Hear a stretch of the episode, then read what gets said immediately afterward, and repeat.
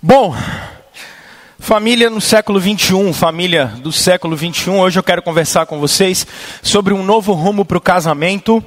Ah, e a gente para, pessoal, para conversar nesse mês de maio. São cinco semanas em que a gente faz reflexão sobre casamento, sobre família, sobre educação de filhos, sobre planos do futuro, sobre envelhecimento, sobre essa última fase da vida. Então, são temas que ao longo dessas semanas a gente vai trabalhar. E, e, e o nosso objetivo é: a gente leva a, a, a vida cristã, a gente leva o que é ser igreja de uma maneira muito séria. Ah, então, por isso, por levarmos isso a sério, nós compreendemos que ah, quando Adão diz, quando Deus diz para o Adão, é, não é bom que o homem esteja só, nós estamos entendendo que a, a própria vida e a própria sociedade precisam de família para florescer. Nós precisamos de pessoas à nossa volta para nos florescer, para florescer, e especialmente a, é, essas do nosso vínculo familiar. E nós entendemos, por exemplo, que uma igreja saudável se faz a partir de famílias saudáveis. Do mesmo jeito que nós entendemos que uma sociedade saudável vai passar também por famílias saudáveis.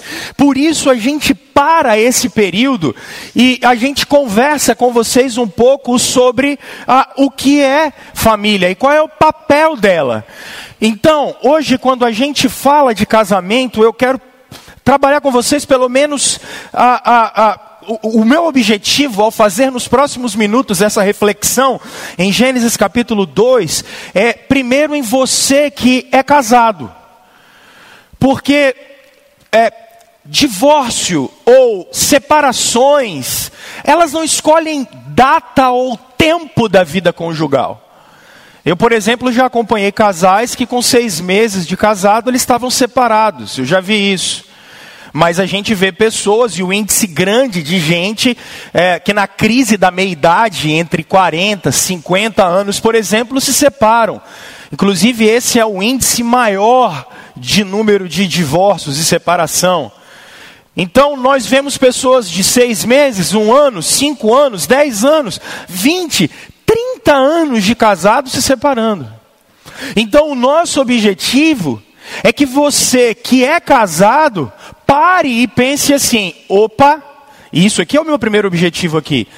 Eu preciso intencionalmente investir na minha casa. Eu preciso intencionalmente investir na minha esposa. Preciso investir no meu companheiro, preciso investir no meu marido. Preciso investir se a minha relação implica em desgaste, eu preciso investir. Segundo alvo que eu tenho é, por favor, eu sei, é a realidade que nós temos e temos que lidar com ela. Enquanto vivemos num mundo disfuncional por causa da presença do pecado, porque plenitude só teremos quando Jesus voltar, nós, por exemplo, temos e somos pessoas que já passamos por experiência de um casamento, talvez dois. Então, eu não quero saber o que aconteceu no passado com você. Não quero saber. E Deus também não está preocupado com isso. O passado a gente apaga ele em Cristo Jesus.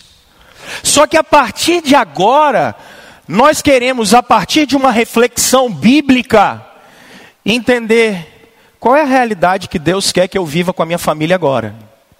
Ou, se por acaso eu tiver uma nova oportunidade de constituir uma nova relação, que tipo de relação a gente vai ter daqui para frente? Nós vamos ter uma relação a partir de agora, segundo os princípios e valores do reino de Deus. É isso que nós queremos. Porque o que nós queremos é que você viva a plenitude e o futuro que Deus tem para você em Jesus Cristo. Mas existe um terceiro grupo, e esse eu acho que é o que a gente mais deve focar, não só dentro da igreja, quanto também nas nossas casas. As futuras gerações. Se por um lado eu quero que você invista no seu casamento, invista na sua relação, se por outro lado eu quero que você, por exemplo, é, que talvez teve uma experiência ruim, que você a partir de agora tenha uma experiência diferente e que você viva o futuro que Deus e Jesus Cristo tem para você. Por outro lado, eu acho que a gente precisa preparar as próximas gerações. E isso é um objetivo que a gente tem. Sempre que eu estiver falando aqui sobre família, irmãos, eu não estou falando de você. Eu acho que isso você precisa ter muito em vista. Eu não estou falando de você. Eu estou falando de uma cultura. O que é que nós estamos sempre criticando aqui? Cultura. Nós estamos criticando o modo com a qual a cultura, aquilo que eu chamo, que a Bíblia chama de Babilônia, que a gente chama aqui na nossa igreja de sistema, que a gente sempre chama de uma cultura, a gente tem uma cultura do individualismo. A gente tem uma cultura que rompe laços muito fácil. É uma cultura em que, se eu não estou feliz, se eu não estou satisfeito, se eu não estou realizado, eu não estou preocupado em manter um voto de aliança e trabalhar por ela. Então, o nosso objetivo, além de você investir intencionalmente na sua casa, além de você ter uma experiência de libertação para viver diferente, nós precisamos que as próximas gerações, independente do sistema, independente da cultura, que elas se voltem para a palavra de Deus, que os nossos é, jovens, filhos, netos, que eles vivam a plenitude do que Deus tem para eles, a partir dos princípios e valores de Deus, e não a partir dos princípios de uma cultura. É possível em qualquer tempo e em qualquer época viver os princípios e valores de Deus. Independente do sistema, independente da cultura, é possível ser obediente ao Senhor. É possível viver a vontade de Deus. E o que nós queremos quando paramos para conversar sobre família, a gente quer pensar assim, nas nossas futuras gerações, como elas serão. Por isso, eu quero te convidar a ler Gênesis no capítulo 2. Olha o verso 18, por favor. Então o Senhor Deus declarou: não é bom que o homem esteja só. Farei para ele alguém que o auxilie e lhe corresponda. Depois que formou da terra todos os animais do campo e todas as aves do céu, o Senhor Deus os trouxe ao homem para ver como esse lhes chamaria. E o nome que o homem desse a cada ser vivo, esse seria o seu nome. Assim o homem deu nomes a todos os rebanhos domésticos e às aves do céu e a todos os animais selvagens. Todavia não se encontrou para o homem alguém que o auxiliasse e lhe correspondesse. Então o Senhor Deus fez o homem cair em um profundo sono, e enquanto este dormia, tirou-lhe uma das costelas, fechando o lugar com carne. Com a costela que havia tirado do homem, o Senhor Deus fez uma mulher e a levou até ele. Disse então o homem: Esta sim é osso dos meus ossos e carne da minha carne. Ela será chamada mulher, porque do homem foi tirada. Por essa razão, o homem deixará pai e mãe e se unirá à sua mulher, e eles se tornarão uma só carne. O homem e sua mulher viverão nus e não sentiam vergonha. Vamos orar, meus irmãos. Deus e Pai de nosso Senhor Jesus Cristo, pedimos ao Senhor que em nome de Jesus ilumine a vida do seu povo, ilumine o coração do seu povo. E Deus nos leve daqui com os princípios e valores do Senhor guardados no nosso coração. Que a gente tenha a graça de poder te obedecer e, por causa de Cristo e do sacrifício de Cristo, viver a plenitude daquilo que o Senhor tem para nós nos nossos lares, em nome de Cristo Jesus. Amém. Amém. Bom, meus irmãos, é casar é fácil como a gente já ouvia dos antigos. Casar é fácil. Você escolher alguém para casar é fácil. Fazer festa de casamento é fácil, embora seja caro, né? Mas casar é fácil. A gente ah, escolhe alguém, namora, fica noivo e a gente ah, se casa, tem lua de mel, tira foto e é uma coisa maravilhosa. Só que o difícil é permanecer casado. Essa é a parte mais difícil, permanecer casado. E qual é o diagnóstico que a gente tem do nosso tempo? Um é o que eu conversei com vocês na semana passada. A cada quatro casamentos, a cada dez casamentos que vocês veem, quatro acabam. Assim. A cada dez casamentos que vocês observam, quatro acabam. As, as pessoas que se casam pela segunda vez ou terceira vez, elas têm até quatro vezes mais chances de se separar, se por acaso já se separaram uma vez. Os filhos daqueles que foram e se divorciaram, ou seja, por exemplo, pessoas como eu, que cresceram em lar de pessoas divorciadas, têm até quatro vezes mais chance de também se divorciarem. Percebem como isso é interessante? Como os dados são muito interessantes?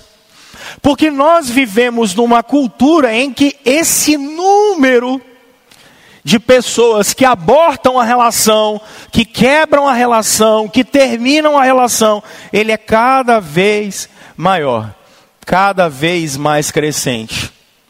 Uma coisa que tem chamado a atenção é que, isso é fato, não vou trabalhar isso sociologicamente, mas é interessante que nessa, nesses dados, é, muitas mulheres têm tomado a, a, a dianteira no que tange os divórcios e separação. E isso leva a gente a fazer algumas análises interessantes. Porque no passado era muito mais comum que os homens terminassem as relações, os homens acabassem com os casamentos. Mas isso, por algumas razões, tem mudado. E isso é interessante porque, como eu conversei com vocês semana passada, o perfil da sociedade mudou muito. Então, por exemplo, no passado, a mulher aguentava o que tinha que aguentar e nunca falava nada, porque economicamente ela dependia do homem. E hoje isso não acontece mais. Tanto que eu conversei com vocês na semana passada que o número de mulheres que hoje são provedoras do seu lar, sozinhas, já está em 45% daquilo que é o Brasil. Então hoje, é, a gente não tem só os homens com essa ideia de divórcio, isso também é algo que é, está com as mulheres. A sociedade está assim. Mas se economicamente a gente pode observar esse perfil, a gente começa a olhar um perfil emocional dos divórcios. Pastor Rômulo, que perfil emocional é esse? Irmãos, a verdade é que a gente a gente está um pouco perdido com os nossos papéis.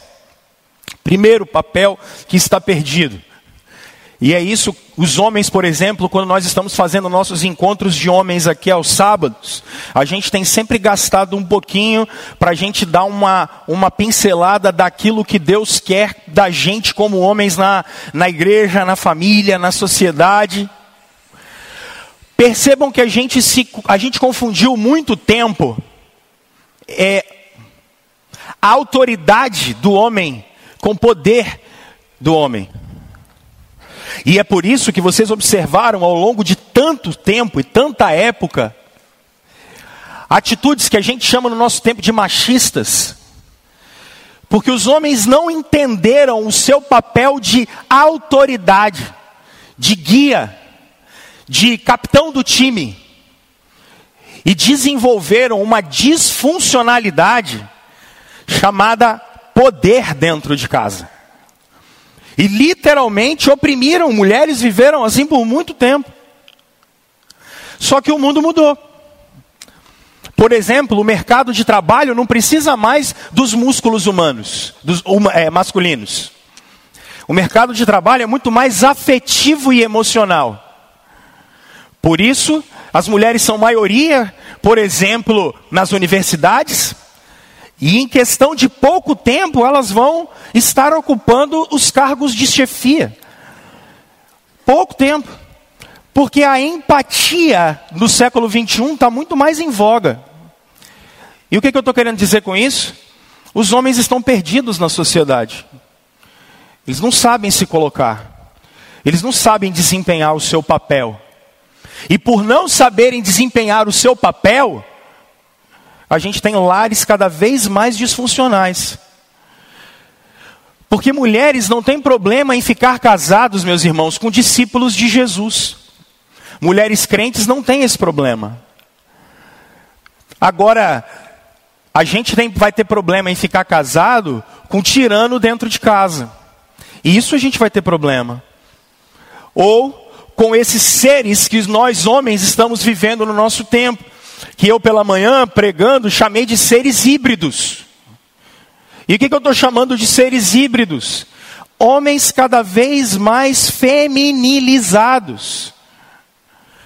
Homens cada vez desempenham menos o seu papel de homens. E isso tem sido uma grande causa de rompimento das relações. Esses seres híbridos, que são os homens do nosso tempo.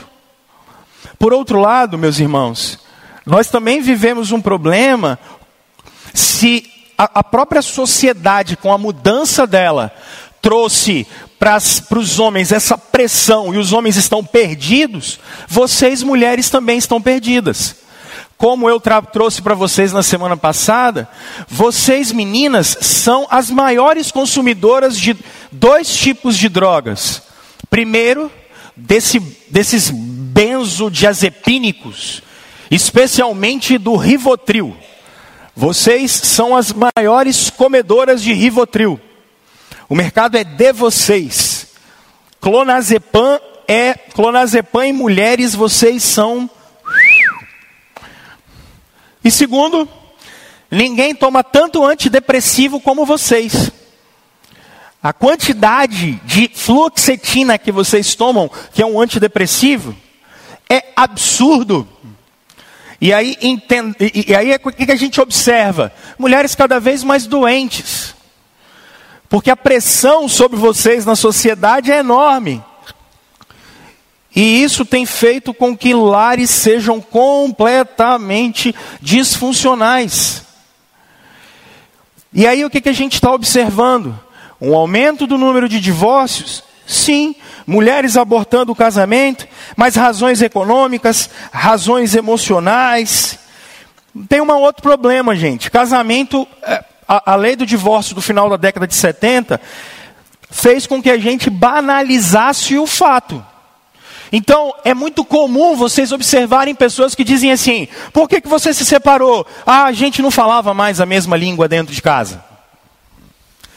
Ah, não, mas por que, que fulano não está mais, por que, que fulano não vive mais junto com o ciclano? Ah, as nossas carreiras foram para lados diferentes.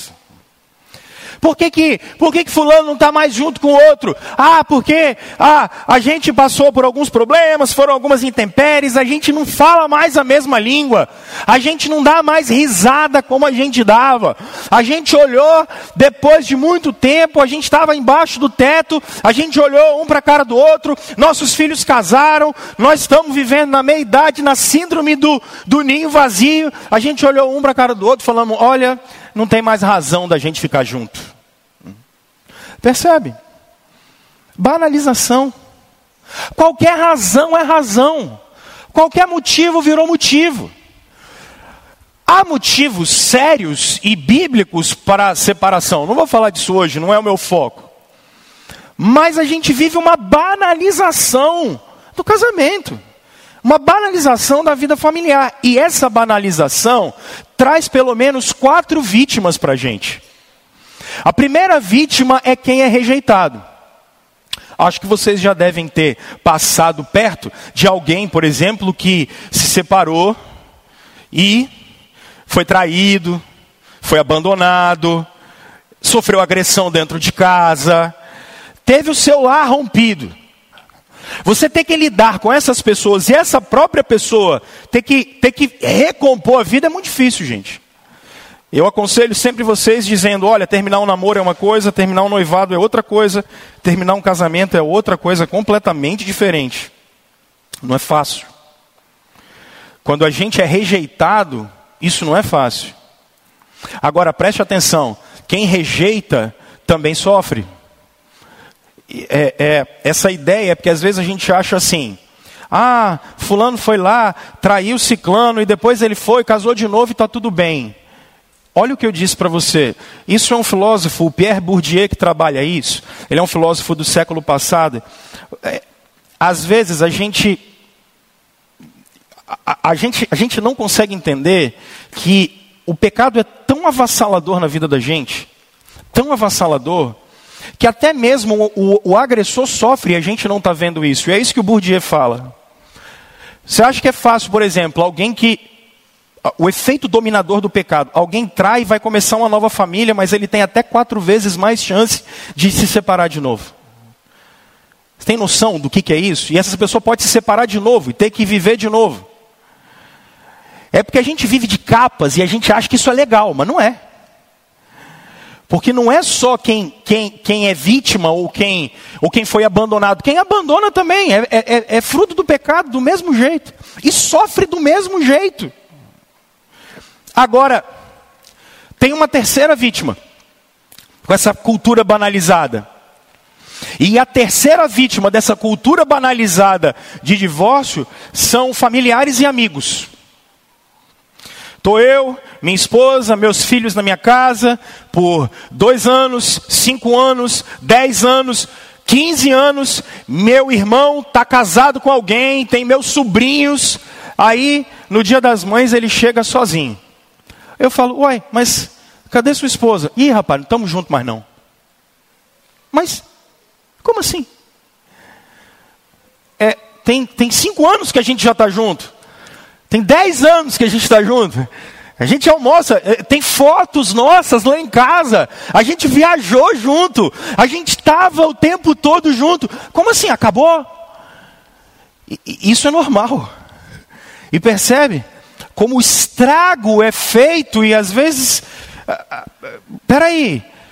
Eu sempre, quando vou fazer aconselhamento com vocês que vão se casar, eu, eu sempre falo assim: olha, você está casando, é. Você está casando com a família dela. Você está casando com a família dele. Porque isso não é uma relação de dois. A gente está botando isso dentro de casa. A gente casa com a família. A relação é direta com, com o cônjuge? É. Mas talvez vocês vivenciaram isso hoje. Estavam você, seus irmãos na casa da sua mãe do seu pai. Aí, quando tem uma ruptura dessa, o que, que acontece? Todo mundo sofre. Porque todo mundo estava vivendo isso. E a quarta vítima que tem são os filhos. São os filhos. Como é que você explica para uma criança de dois, três, um, cinco anos que o papai não vai ficar mais com a gente? Que a mamãe não vai ficar mais com a gente? Como é que você explica, você que já viveu crises dentro de casa, que papai e mamãe não dormem mais na mesma cama? E por que não dormem mais na mesma cama? Como você explica para jovens e adolescentes, especialmente, quando estão terminando de formar o seu caráter, como é que você explica para as crianças, para esses jovens, e como é que você dá exemplo para eles, e, sabendo que papai e mamãe não ficam mais juntos? Isso é sério. Porque a gente, é, é, hoje é só ir no cartório e resolve o problema. Se for consensual, então, em um dia você está separado. Então a questão não é a lei. A lei tanto faz. Agora a grande questão é, e isso na nossa relação com os discípulos de Jesus. E a nossa relação, como é que a gente vê, como é que os lares são construídos? Como eu estou dizendo para vocês, os meninos que são frutos dessas relações, eles têm até quatro vezes mais chances de desenvolverem famílias disfuncionais. Então, que tipo de vida e que tipo de família a gente vai ter? Meus irmãos, quando eu olho o texto bíblico, eu observo, é, eu não estou preocupado, ainda que a gente assuma a literalidade do texto de Gênesis, eu não estou preocupado com isso aqui agora. O que eu estou preocupado é a gente retirar aqui princípios e valores que Deus está trazendo para a sua criação. E inclusive para nós que somos discípulos de Jesus, porque o que é a obra de Cristo? Gênesis 1 começa com no princípio Deus criou o céu e a terra. Quando você observa o Evangelho de João, você observa o Evangelho de João, no princípio era Jesus Cristo. Jesus Cristo estava com Deus, Jesus Cristo era Deus. A história dos evangelhos é a obra de Jesus, o túmulo vazio, vai restaurar o que Deus criou. Essa é a obra de Jesus. Então, a obra de Jesus é inclusive resgatar o que é o papel da família. A obra de Jesus, quando ele ressurge no terceiro dia, é ele resgatar, inclusive, qual é o papel do homem, da mulher, da sociedade. E isso tudo vai ser completo na segunda vinda dele. Por isso, discípulos de Jesus voltam para cumprirem o princípio criacional. Deus olha o homem e vê. A primeira fala dele é: Não é bom que o homem esteja só. E aí ele usa uma expressão que no Novo Testamento ela é usada para o Espírito Santo. Isso é muito bom. Eu vou fazer para ele uma ajudadora. Esse papel atribuído à mulher ele é o papel que é atribuído ao Espírito Santo no Novo Testamento. Como eu conversei com vocês na semana passada, chama a atenção a narrativa de Gênesis, junto com a narrativa a, da Babilônia, dos gregos.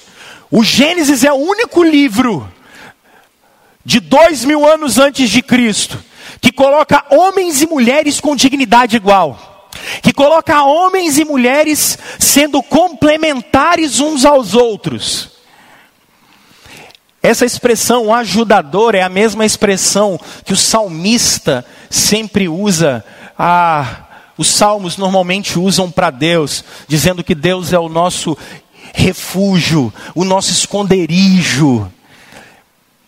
Mulheres, vocês são colocadas na Bíblia com as mesmas prerrogativas do, de, do Deus Altíssimo, com as mesmas características do Deus Altíssimo. E a relação de um casamento é a mesma relação que a Trindade tem.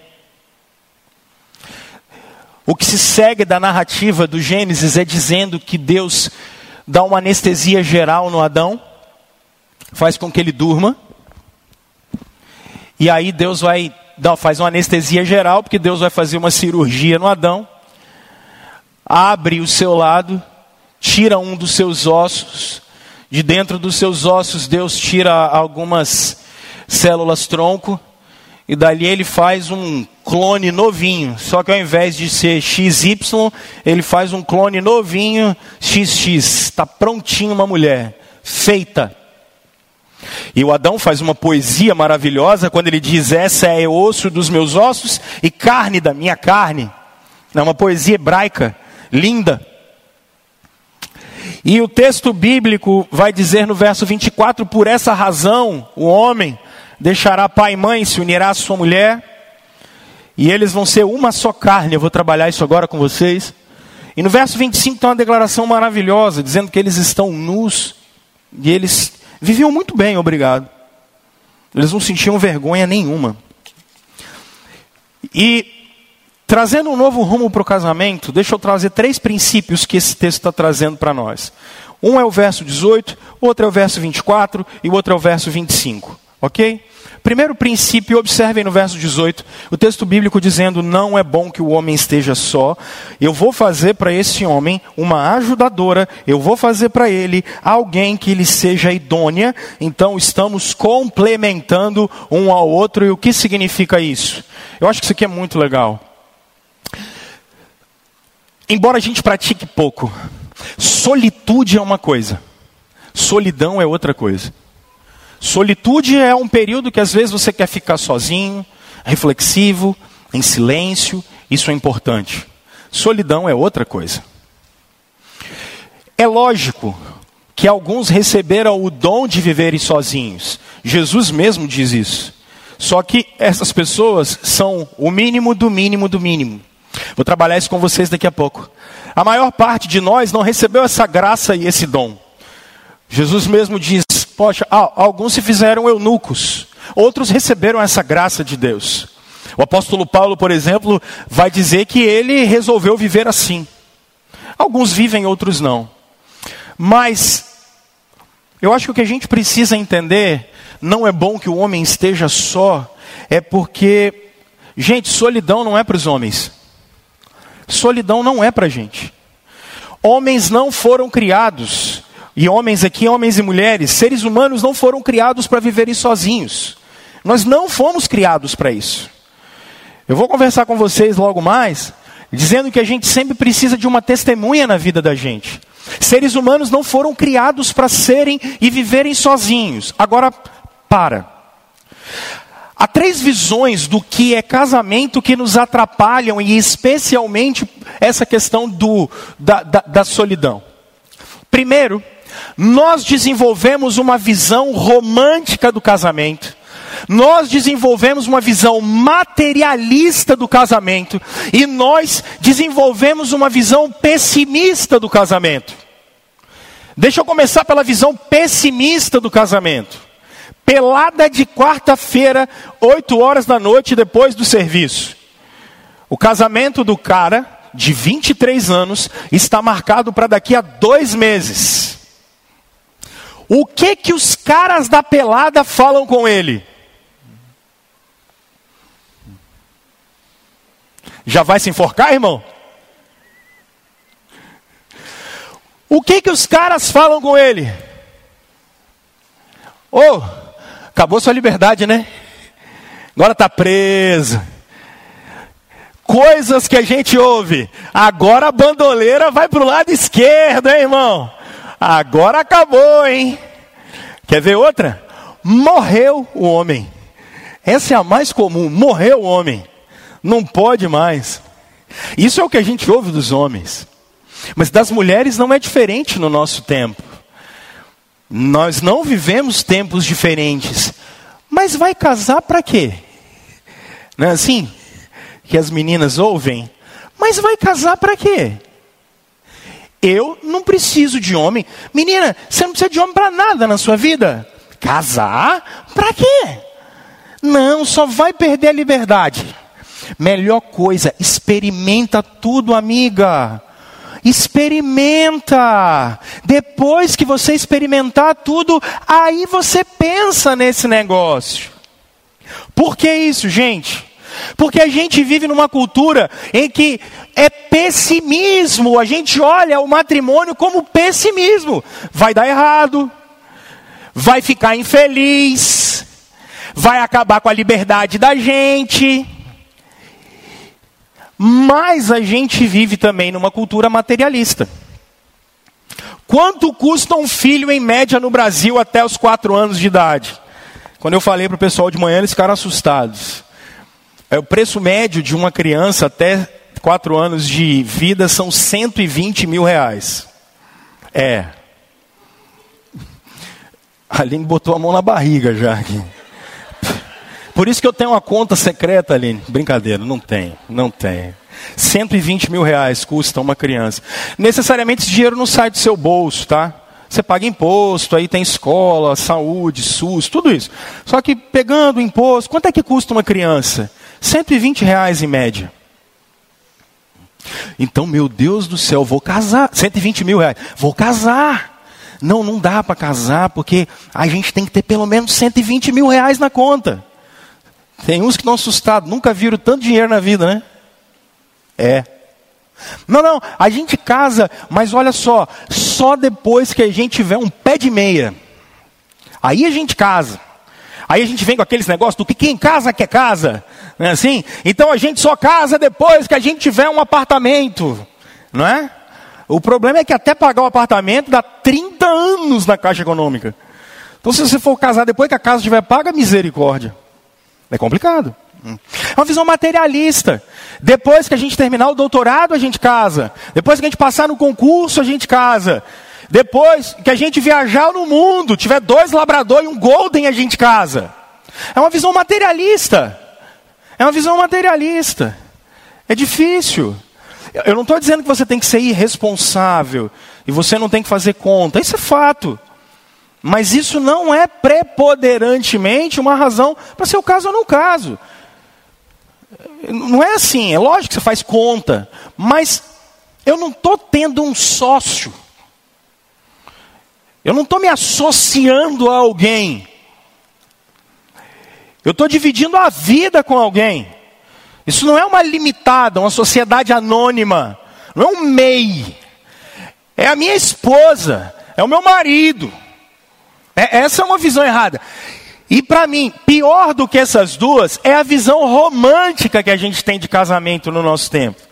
Porque a visão romântica que a gente tem do nosso tempo de casamento é a visão de Hollywood. Como é que termina um filme hollywoodiano?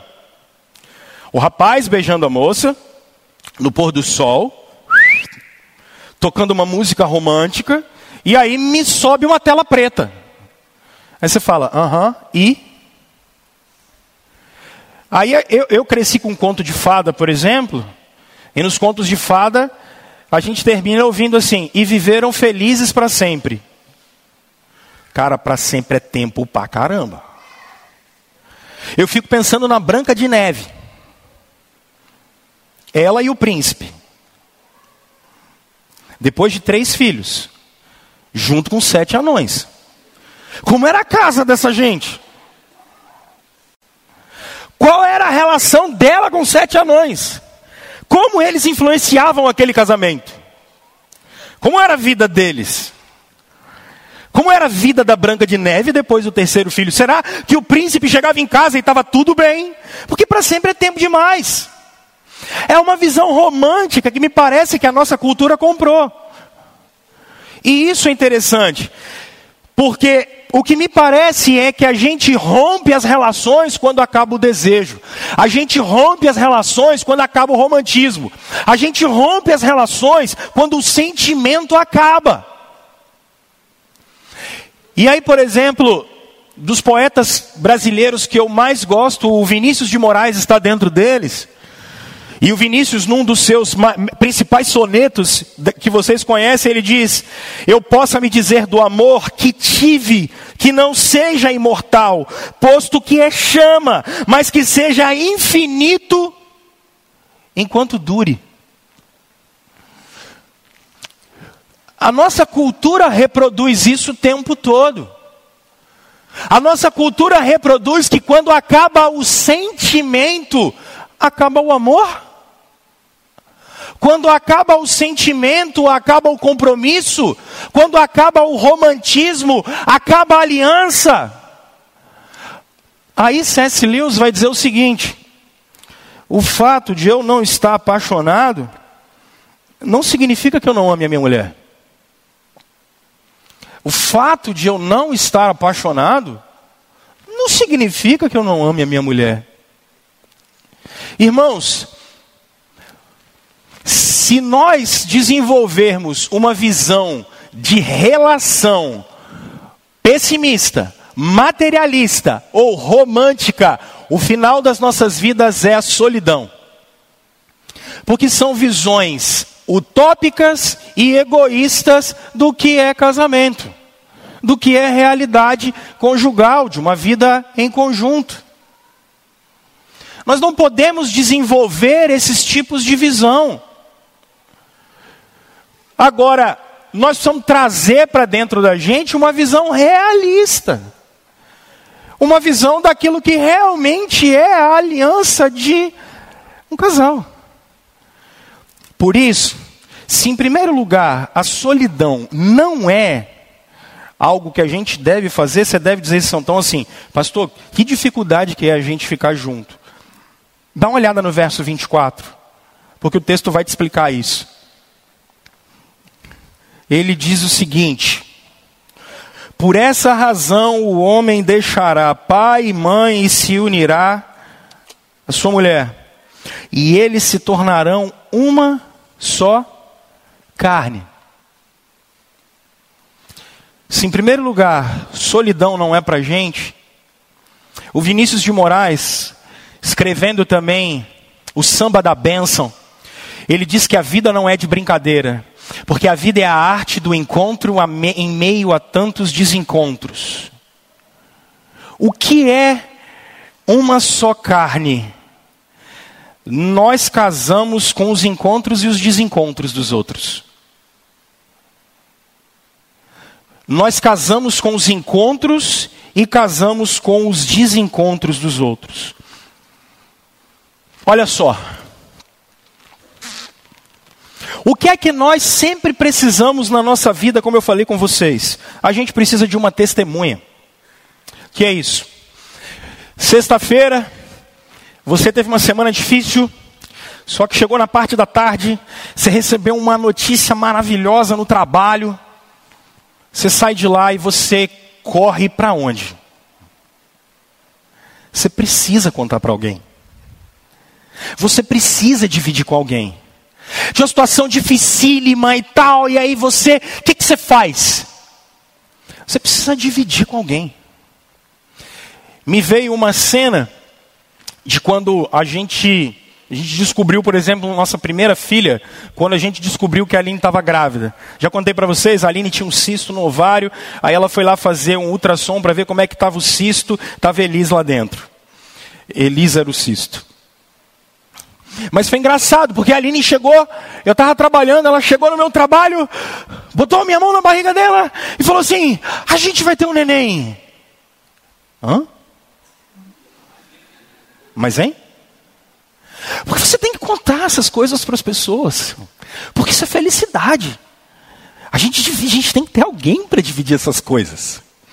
Agora, e os problemas? Quando você toma uma ripada de alguém, chega em casa com a orelha mais baixa do que cachorro vira-lata. Para onde você vai? Você precisa dividir com alguém. Você quer contar com alguém encontros e desencontros. A vida da gente é uma vida assim, em que a gente constrói uma relação com alguém, é uma testemunha de tudo que a gente está vivendo. Aí, eu trouxe uma história da cultura indiana para vocês, que eu acho que é para tentar elucidar o que são esses encontros e desencontros. Tem uma história, uma ilustração da cultura indiana que diz que o Criador fez o homem e a mulher e disse: agora vocês dois podem viver. Vivam juntos, vamos lá. E o Criador está lá na fazenda dele, cuidando. É uma visão de um Criador que cuida do mato, que tem a enxada, e ele está lá fazendo a plantinha. E o homem e a mulher foram-se embora. E viveram um tempão.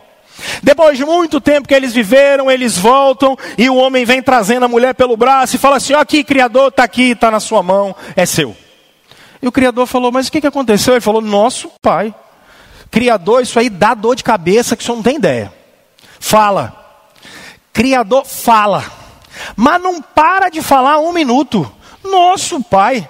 Isso fala, e ó, quando começa a cobrar, meu Deus do céu, e cobra, e cobra, e cobra, e cobra, e não deixa de cobrar, e olha detalhe, ó, deixa eu te falar um negócio, pega, porque eu não aguento mais viver com isso aí, ó, fica. O Criador falou, não, tudo bem, vai deixar lá comigo, ok, e o homem vai embora. Dois dias depois, quem volta no Criador? Criador, será que o senhor pode dar lá de volta para mim? É porque lá em casa parece que está faltando alguma coisa. Mas aquela casa é grande demais. Está faltando barulho. Não é que eu até senti uma saudadezinha dela, Criador? O Criador olha, meu filho, é lógico. Pode levar, não tem problema. Eu fiz exatamente para você. E ele pega a mulher e leva de volta para casa. Dois dias depois vem ele de volta com a mulher. Criador, não quero mais. Não consigo mais viver com ela. E o Criador, com a cabeça baixa, só diz assim: Mas também não consegue viver sem ela.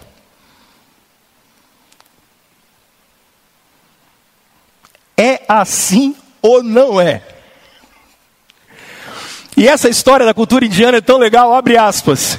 O amor é um sentimento a ser aprendido, é tensão e satisfação, é desejo e honestidade, é alegria e dor. Um não existe sem o outro. A felicidade é parte integrante do amor. o sofrimento também pertence ao amor. É doação e sacrifício, é satisfação e alegria. Com as tentativas, nós aprendemos. Isso é o que o Criador fala para o homem. O amor é um sentimento a ser aprendido, é tensão e satisfação, é desejo e honestidade, é alegria e dor. Um não existe sem o outro. A felicidade é parte integrante do amor. O sofrimento também pertence ao amor. É doação e sacrifício, mas é satisfação e alegria. Com as tentativas, nós aprendemos. Há um ator muito um escritor muito famoso de duas décadas atrás, o James Hunter. Ele escreve O Monge o Executivo e depois Como Ser um Líder Servidor. E ele trabalha dentro dessa perspectiva de liderança uma face do amor que eu acho que pode ilustrar o que é isso aqui. Quando ele traz para a gente o conceito de que amor é mais do que um sentimento, ele é uma atitude. Meus irmãos, percebam que o desafio para não ficarmos sozinhos é entendermos o desafio que é viver com o encontro e com os desencontros. Para isso, a gente precisa tomar uma atitude.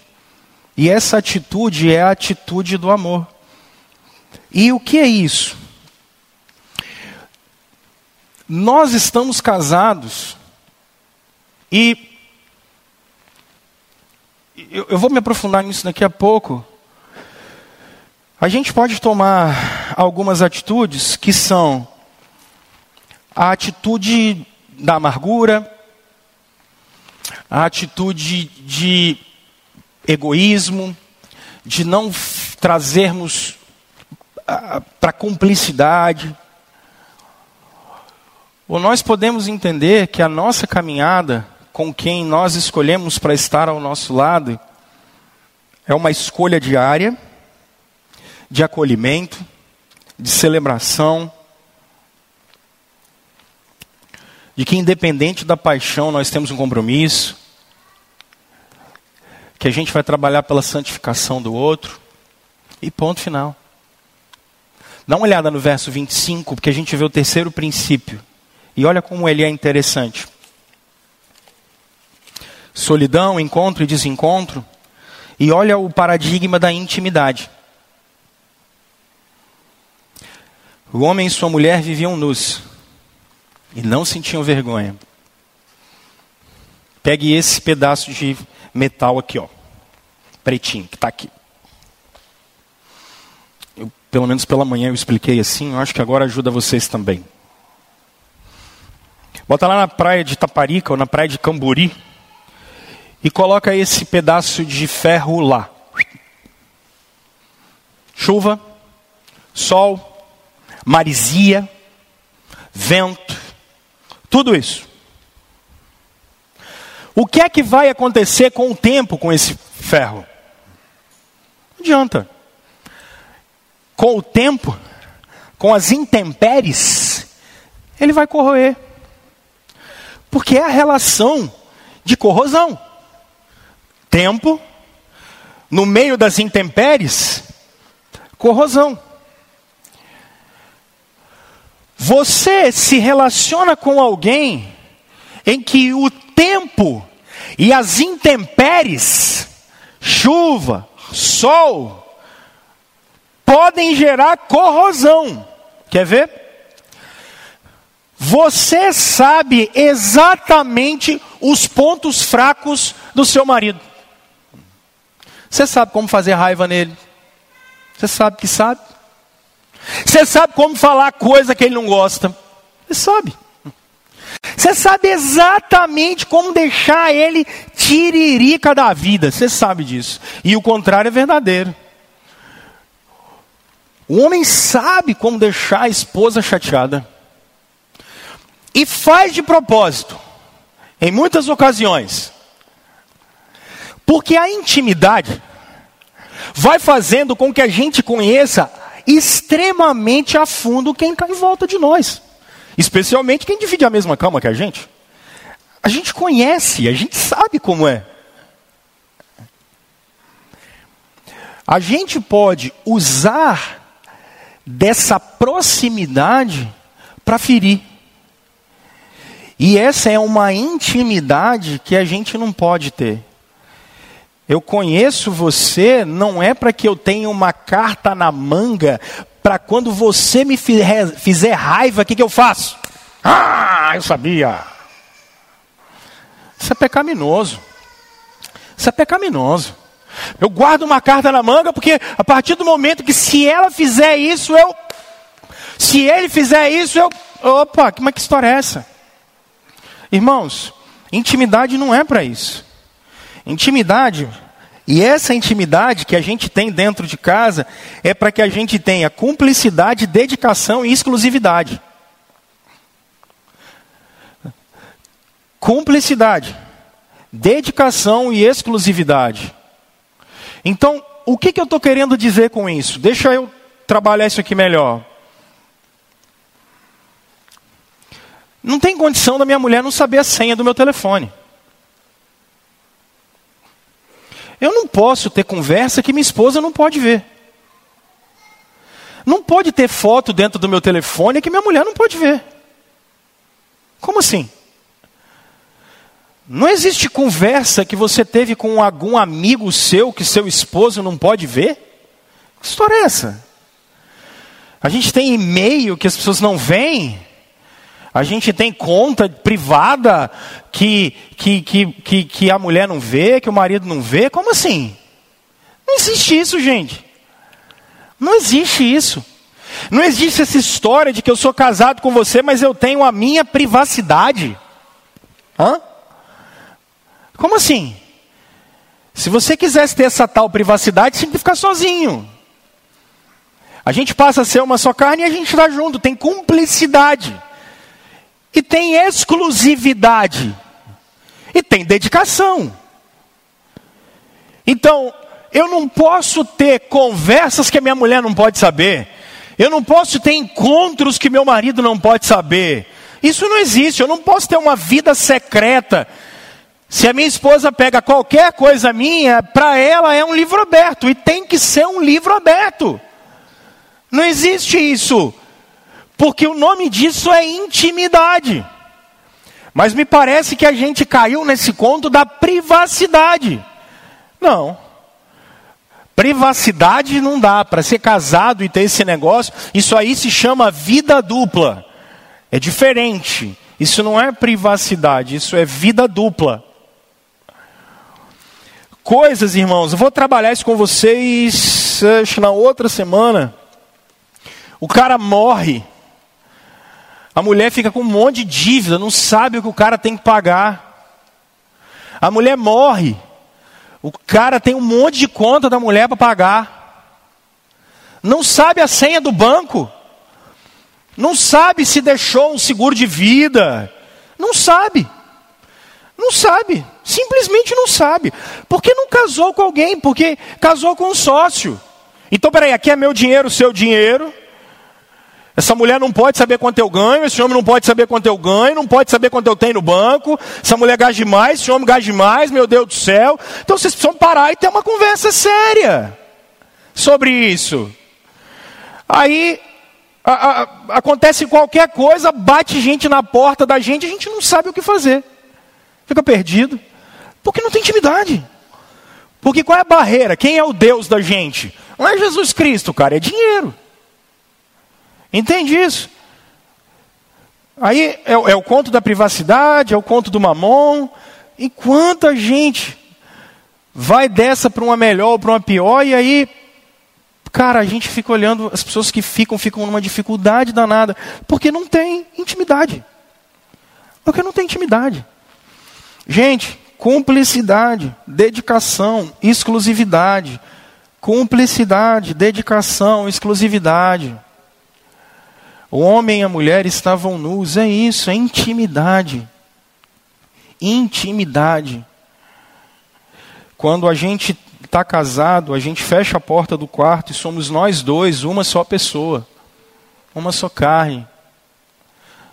Uma só carne. Não temos problema com a nossa sexualidade, ela precisa ser muito bem resolvida dentro de um casamento. Casais não conversam sobre essas coisas, sobre assuntos de sexualidade. Mulheres cheias de vergonha, homens cheios de vergonha. Que história é essa, gente? A gente precisa conversar sobre esses assuntos, a gente vai viver a vida inteira junto. Então a gente não tem que ter vergonha disso. A gente precisa conversar sobre essas coisas. Bote as cartas na mesa. Dedicação, exclusividade, cumplicidade. Dividam a vida. Esse é o princípio. E esse é um rumo que a Escritura está dando para o casamento da gente. Então eu quero concluir é, falando três coisinhas rápidas. Primeira coisa, só recapitulando aqui, um novo rumo para os nossos casamentos é que solidão não é uma escolha para nós. Casamos com encontros e com desencontros. E casamos, irmãos, para termos cumplicidade, intimidade, dedicação, exclusividade. Aí eu queria que você, que é casado, que você parasse agora um minuto e fizesse uma reflexão na sua vida de casado. O que é que está faltando? Faça uma análise sincera, não romântica, não materialista, não, não pessimista. Mas fizesse uma, uma avaliação assim: eu, como é que eu posso intencionalmente investir na minha casa? Como eu posso, com intencionalidade? Será que está faltando dar um, um, ter um tempo com a esposa, com o marido? Será que está precisando deixar os filhos com o sogro, com a sogra ou com algum irmão da igreja para parar para ter uma conversa? Será que a crise da meia-idade está precisando parar para realinhar algumas coisas? Será que estão já com síndrome do ninho vazio, quando os filhos já começam a ficar mais velhos e aí a gente olha para os nossos, para um para o outro e fala: hã? Quem é você mesmo? Intencionalmente, o que está faltando? Tem quanto tempo você não leva um presente para a Dona Maria? Tem quanto tempo que você não leva um presente para o seu Zé em casa? Tem quanto tempo que isso não acontece? Tem quanto tempo que você não fala assim, meu amor, como eu te amo? Coisa simples. Casada há 55 anos e tem 54 e meio que não fala eu te amo te admiro tanto. Tempo. Intencionalmente, o que está faltando? Palavras de afirmação, um tempo de qualidade, reconhecer alguns erros. O que é que está faltando? Segundo, vocês, como eu falei no início, que viveram uma experiência ruim, talvez no primeiro casamento. Talvez viveram uma experiência péssima na primeira relação. Não foi boa. Começaram uma segunda, ou não sabem se vão começar ou não. Pare agora e reflita os princípios e valores de Deus. No meu momento de vida, quais são os princípios e os valores de Deus que eu preciso refletir? Como é que a gente vai fazer daqui para frente? Para trás ficou. Não adianta chorar o leite derramado. Talvez o máximo que você vai conseguir fazer é: se eu tivesse agido de outra maneira, tudo bem. Ou eu não teria sido alvo. Beleza, ficou.